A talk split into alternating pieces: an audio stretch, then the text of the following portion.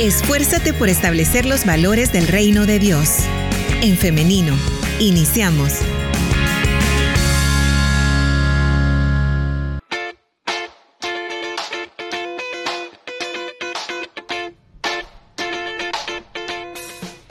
En vivo para El Salvador y para el mundo, desde donde usted nos esté escuchando, le damos la bienvenida a este espacio de entrevista en el femenino. Recuerde que puede estar participando a través de los comentarios. También saludamos a las personas que a través de nuestro WhatsApp ya están pendientes de este tema, pendientes también de nuestro invitado, enviando saludos. Más adelante vamos a trasladarle al pastor Eric Lazo sus mensajes. Y bueno, ya le eh, adelanté a nuestro invitado del día de hoy, si me permite se lo comparto en pantalla, ahí lo estamos viendo ya, el pastor Eric Lazo. Bienvenido hermano, ¿cómo está?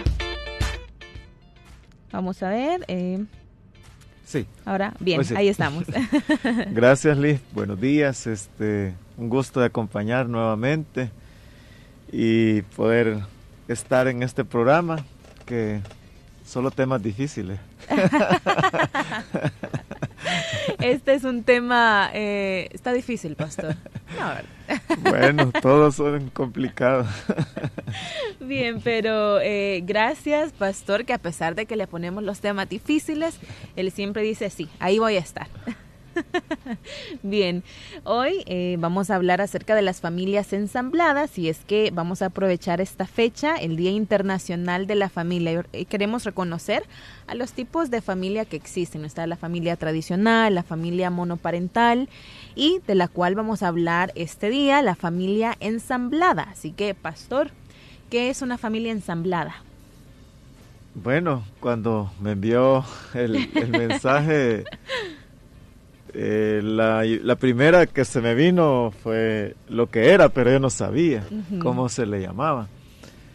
Eh, pero las familias eh, ensambladas son aquellas que se componen de, de adultos o en este caso parejas que han tenido hijos o hijas previamente y que han quedado solteros o viudos o divorciados y que entonces componen una nueva familia. Y al componer esa nueva familia, ahora estamos hablando de que hay hijos de uno con un nuevo padre o madre, o hijos de ambos con nuevos padres o madres. Eh, ese sería quizás los términos que estamos más acostumbrados a escuchar. Y yo eh, personalmente no sabía cómo se le titulaba, solo lo que en las películas o libros se le llaman, y es los tuyos, los míos y los nuestros. Entonces, esa idea se me vino a la mente, pero ya leer eh, sé que es el término que ahora se está ocupando. Y bueno, le comento, pastor y audiencia, que en efecto no es un término muy conocido, sin embargo se sabe a qué se hace referencia. Y este de hecho es un tema que nos sugería eh, alguien de nuestra audiencia, porque tenemos esa dinámica acá de que estamos recibiendo temas de, de nuestros oyentes y nos decían que habláramos de eso, de las familias en las que el esposo o la esposa ya tiene hijos de matrimonios o de un matrimonio anterior, pero no se conoce así con ese término de las familias ensambladas. Pero bien, hoy que ya hemos aclarado entonces a qué nos estamos refiriendo, vamos a, continuar conversando acerca de este tipo de familia. ¿Cómo construir entonces estos nuevos vínculos, pastor? Eh, no son sencillos, pero sí son cada vez más frecuentes y más comunes. Em, ahorita que estaba sentado en recepción, hice un ejercicio mental de cuántas familias así conozco. Y son bastantes, conozco bastantes. Y cada vez son más frecuentes. Entonces, creo que lo, lo primero es que debemos observar la realidad del pasado y es que cada una de estas familias, antes que se tome la decisión de ser una nueva familia, hay elementos del pasado que que deben estar trabajados o deben estar un poco más claros porque es diferente cuando yo vengo de un divorcio, cuando yo vengo de un abandono, puede ser, eh, de una viudez o de la migración que me fui de un país a otro y entonces tengo que construir. Entonces, cómo he manejado el pasado es importante antes de tomar una decisión de iniciar una familia con estas características. Y lo otro es que cuando estamos hablando de, eso es con respecto a los adultos, pero con respecto a los niños, eh, debemos ser todavía más cuidadosos porque el adulto puede reconocer que ya superó la situación del pasado, pero los niños y las niñas no, no tienen la, la misma, el mismo ritmo de un adulto para resolver las cosas. Entonces hay que ser bien cuidadosos con el pasado de los adultos y el pasado de los niños para que las familias estén conscientes de qué implica eh, el formar un nuevo núcleo y un nuevo vínculo de, de relación. Claro, muy bien. Estamos recibiendo mensajes. Quiero dejar eh, las intervenciones para el final, pero me parece que es pertinente esta pregunta en este momento, más bien este comentario. Nos dicen, eh, pastor, quiero comentarle al pastor, nos dicen acerca de mi caso personal y es que no hay que forzar a los niños, ellos van, eh, van a aceptar a nuestra nueva pareja mediante pase el tiempo y también depende mucho de la pareja, de cómo ellos interactúan con los hijos de, eh, en este caso, de los suyos, nos está comentando nuestra oyente. Sí, efectivamente, creo que uno de los elementos más importantes de, estos nuevos matrimonios es eh, qué roles van a asumir. O sea, eh, y debería hablarse antes, ¿verdad? ¿Qué roles se van a asumir? Porque a veces, como decía el oyente, todo es como muy forzado y, no nos damos cuenta que para un niño, y dependiendo de la edad del niño o la niña, ese forzar puede generar mayor estrés, mayor eh, rechazo. Entonces, sí es bueno que los adultos definan algunos roles que deben asumir y no entrar en una dinámica que al final va a destruir la confianza de los niños y, lo, y es lo que no se quiere, lo que se quiere es ganar la confianza, la fluidez familiar de los niños y niñas. Y por eso si no están muy claros los roles es uno de los primeros temas que se deben hablar eh, previamente. Y si no, si ya está construida esa familia, creo que todavía es un buen tiempo de hablar de esos roles. Cuán importante es esto que menciona Pastor, porque hoy estoy pensando también lo mismo que usted decía, en los errores que se pueden caer con este tipo de familias, porque ya sea el, la nueva pareja, el hombre podría intentar ser un papá para el niño, como reemplazar a, su padre pues biológico, ¿no? O en el caso de las mamás también.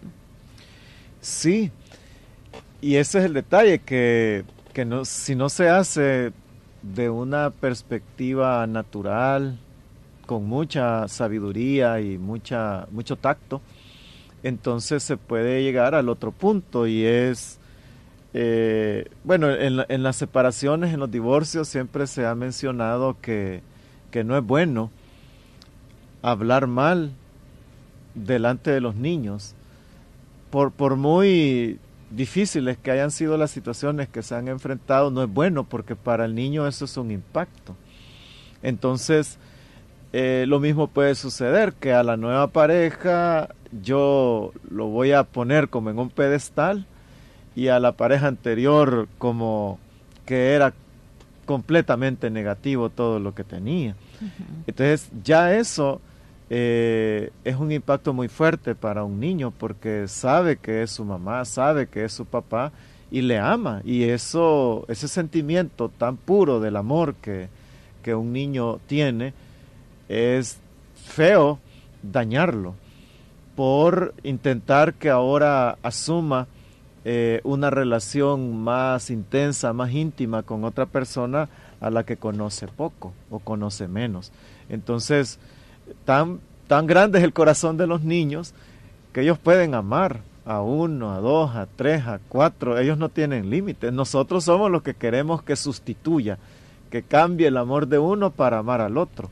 Pero el niño tiene el suficiente amor para entender que, que el cariño puede ser recibido de muchas fuentes. Qué bonito, me encantó eso. Los niños tienen mucho amor en su corazón. Ahora, pastor, ¿cómo atravesar la transición de una familia tradicional a una familia ensamblada? ¿Cuáles son los elementos básicos, fundamentales que se tienen que tener en cuenta? Bueno, ah, hablamos al principio de que se debe saber manejar el pasado. E, eso es bien importante, saber manejar el pasado. Eh, lo segundo que hablamos es que se deben definir roles. ¿Qué roles se van a asumir en la nueva familia? Y podría añadir que se debe priorizar a los menores, porque eh, el adulto como se vuelve a enamorar, vuelve a, brillarle los ojos, etcétera, eh, puede estar como muy definido a querer disfrutar de esa etapa de pareja y no tomar en cuenta eh, los niños, la prioridad de los niños. Entonces yo diría que un tercer elemento es que se deben establecer como las habilidades que se quieren adquirir en los menores. Eh, ¿Qué habilidades necesitan estos niños para tener madurez, para tener comprensión? Y entonces yo debo unirlo a otros elementos que es el tiempo que voy a pasar con ellos, qué tipo de comunicación voy a desarrollar con ellos, qué vocabulario voy a hacer con ellos, qué actividades eh, vamos a tener juntos. Entonces todos esos elementos eh, van a, dar a entender la importancia que le estoy dando al menor y que entonces ese menor va a lograr tener habilidades y que esas habilidades le van a ayudar a, a construir bien sus fortalezas emocionales y que no se vea afectado. Entonces son precauciones que deben tener porque en ese enamoramiento, en ese idilio, se puede estar uno muy empecinado en la pareja y entonces al final quienes, como una frase que tenemos, quienes pagan los platos rotos, son los más vulnerables. Si hacemos un repaso entonces de los elementos a, tener en consideración, podríamos decir saber manejar el pasado como primer punto, hablar eh, de los roles o establecer los roles y el tercero, priorizar a los niños. Sí, porque ellos necesitan adquirir ciertas habilidades y somos los adultos los responsables de que ellos los adquieran, indistinto de si es mi hijo biológico o es mi hijo a quien yo estoy, eh, en este caso, ejerciendo maternidad o paternidad hacia él. Entonces, si no adquiere esas habilidades, yo mismo estoy afectando a los prioritarios. Bien. Ahora hablemos, pastor, de los desafíos de las familias ensambladas. Y quiero ponerlo en un contexto muy específico, las familias ensambladas dentro de las iglesias.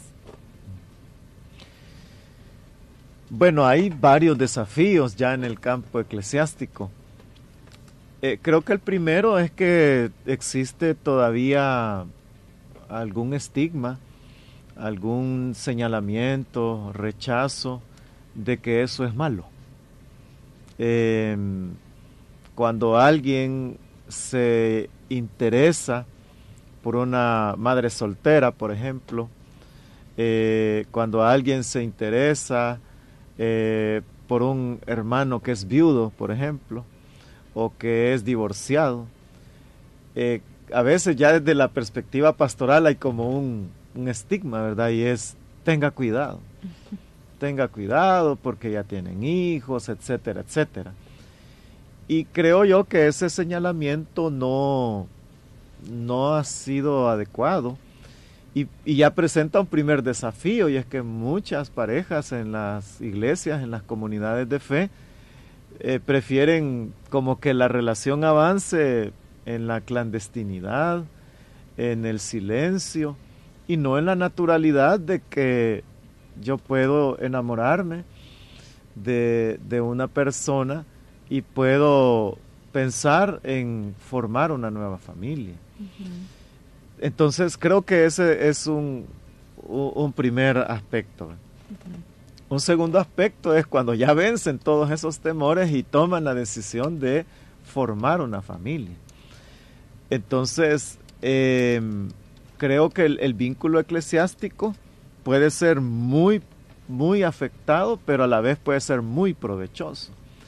Y es que hay elementos que no solamente son me enamoré, sino que hay propósitos de Dios en esta familia.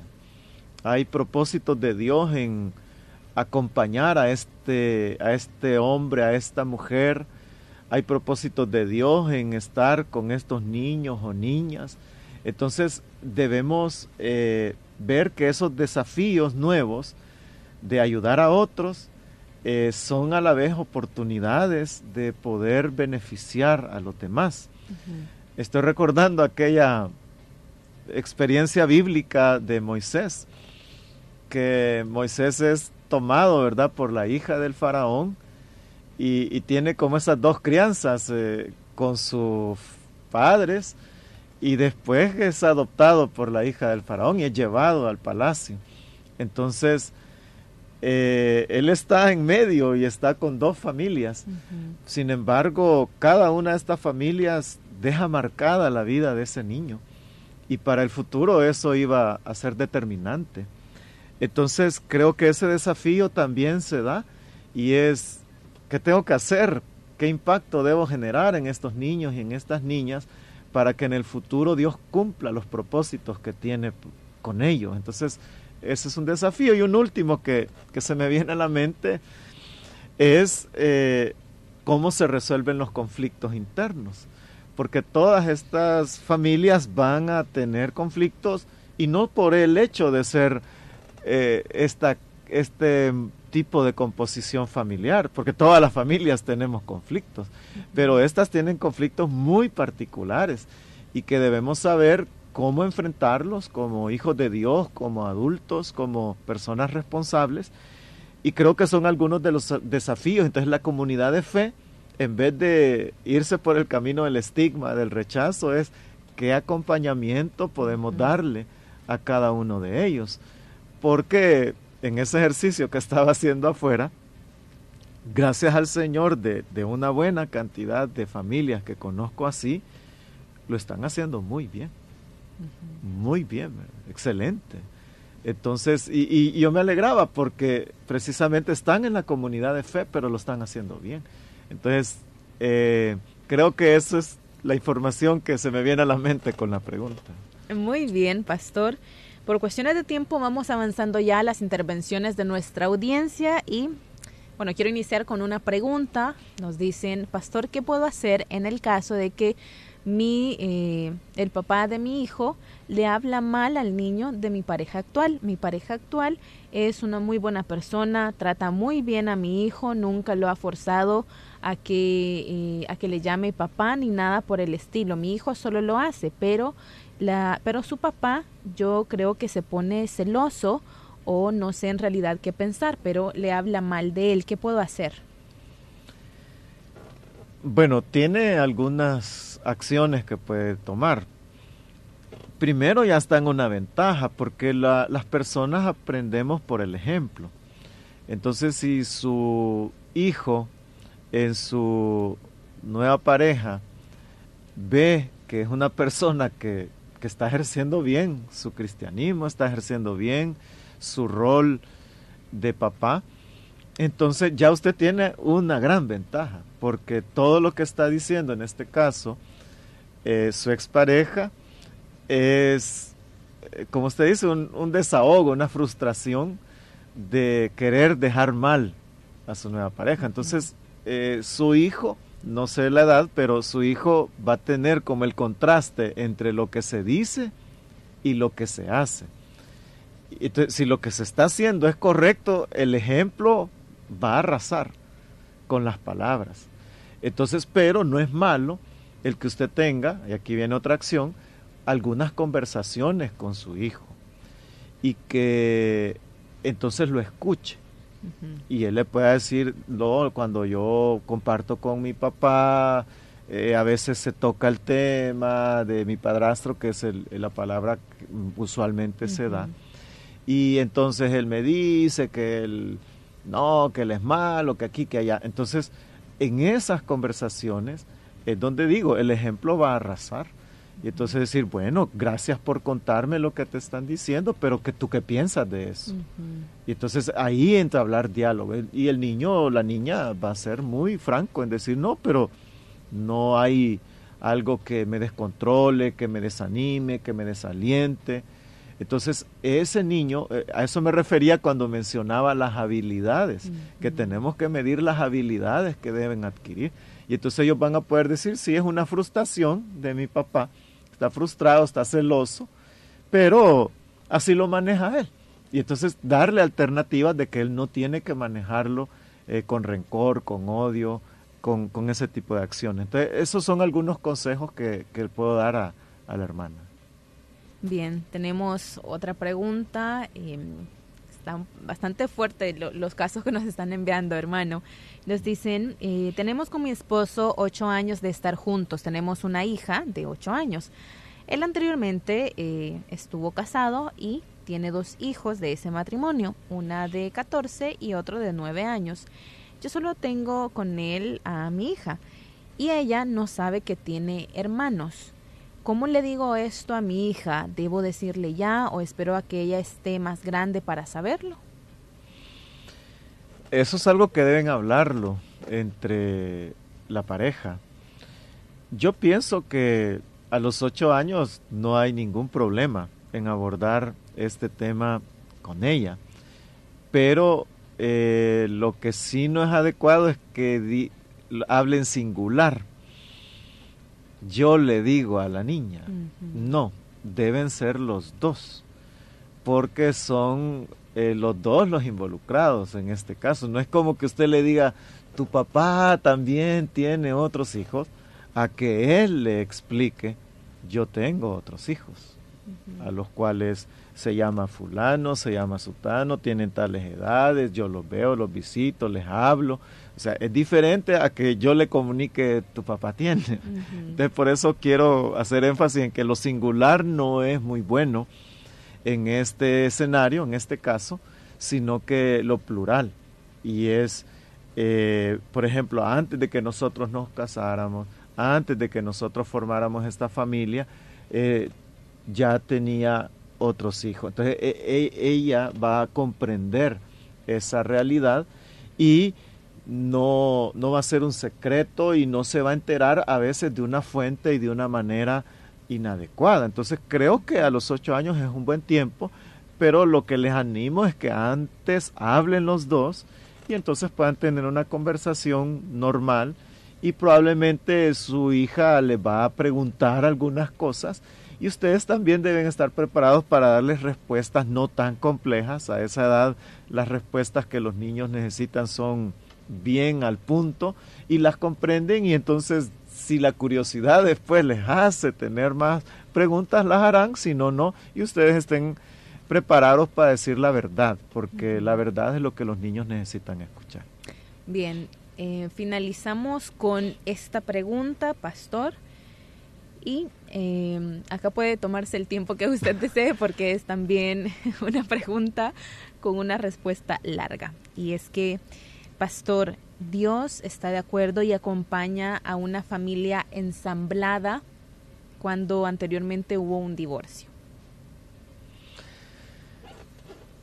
Bueno, son muy pocos elementos para dar una, respuesta como quizás los oyentes eh, quisieran, porque hay que entender qué sucedió y hay que conocer qué sucedió. Entonces, más que, creo yo, de, de, solo ese elemento de Dios está con ellos, creo que hay que aprender de muchos valores del carácter de Dios que son bien valiosos. Y los voy a mencionar antes de seguir con la respuesta. Por ejemplo, nosotros no éramos hijos de Dios o sea, hablando bíblica y teológicamente. Y por eso es que dice que Él nos adoptó como sus hijos.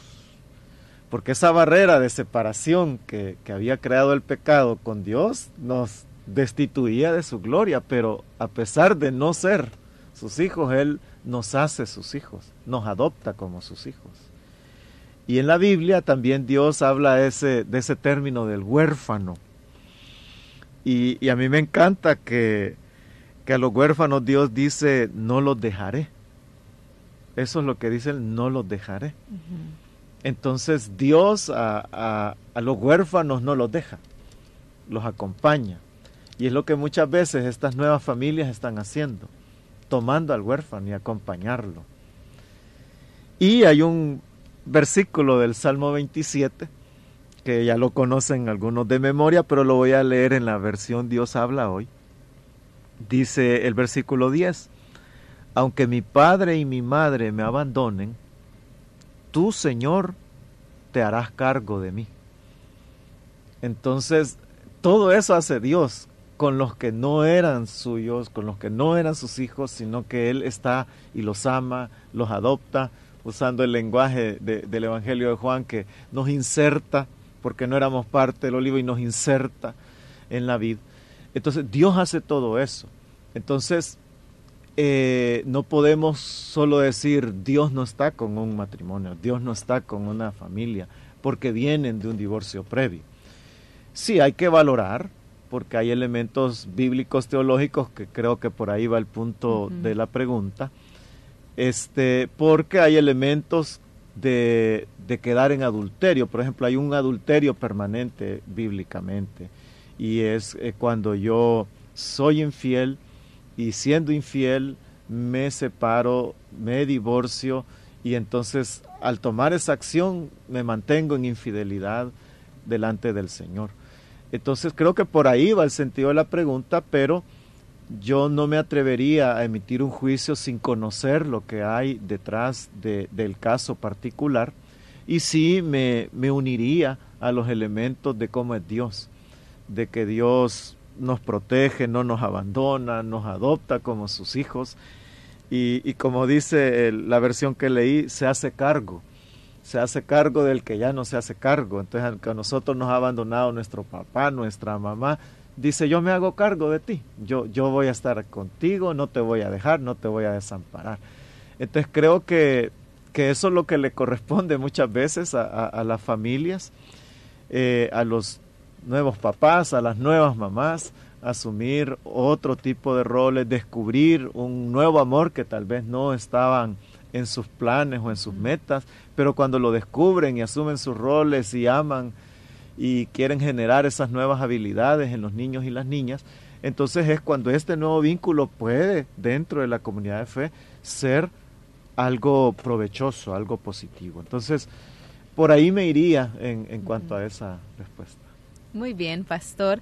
Vamos llegando al final de este espacio de entrevista, pero me encantaría que finalizara con una reflexión respecto a este día, el Día Internacional de las Familias, y también eh, pues unirlo con el tema de hoy que son las familias ensambladas.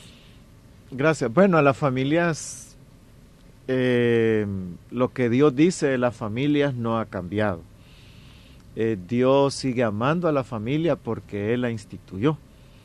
Y en sus diferentes formas y en sus diferentes manifestaciones, Dios siempre tiene una palabra para la familia.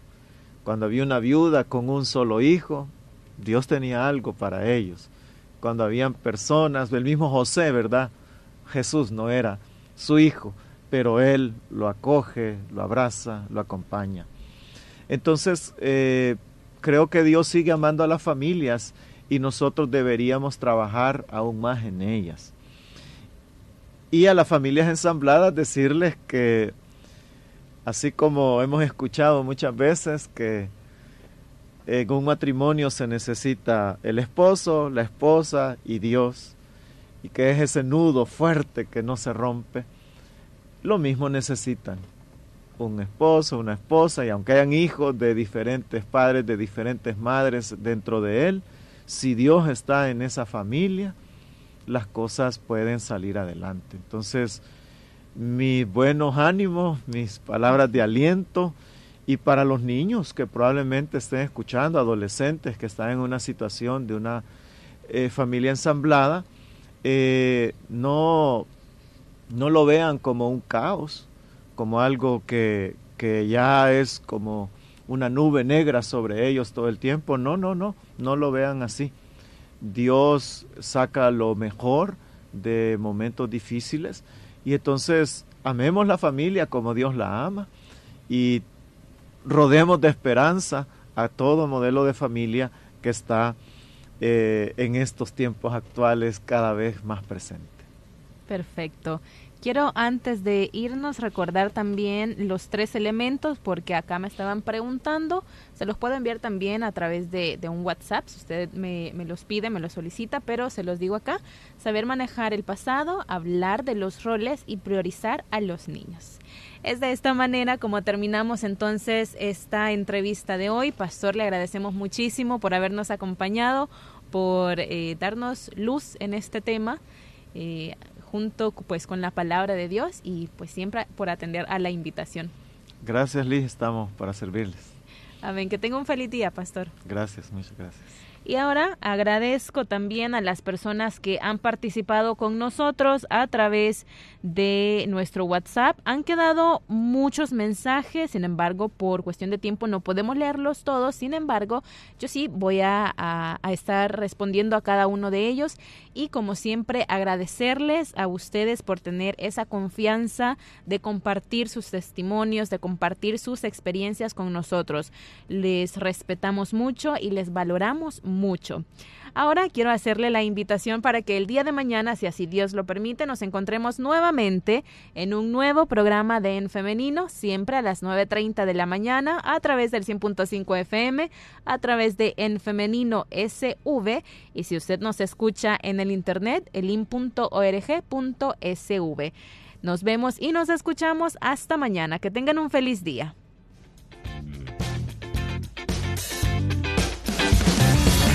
La respuesta más rápida es la acción. En femenino. Hasta la próxima.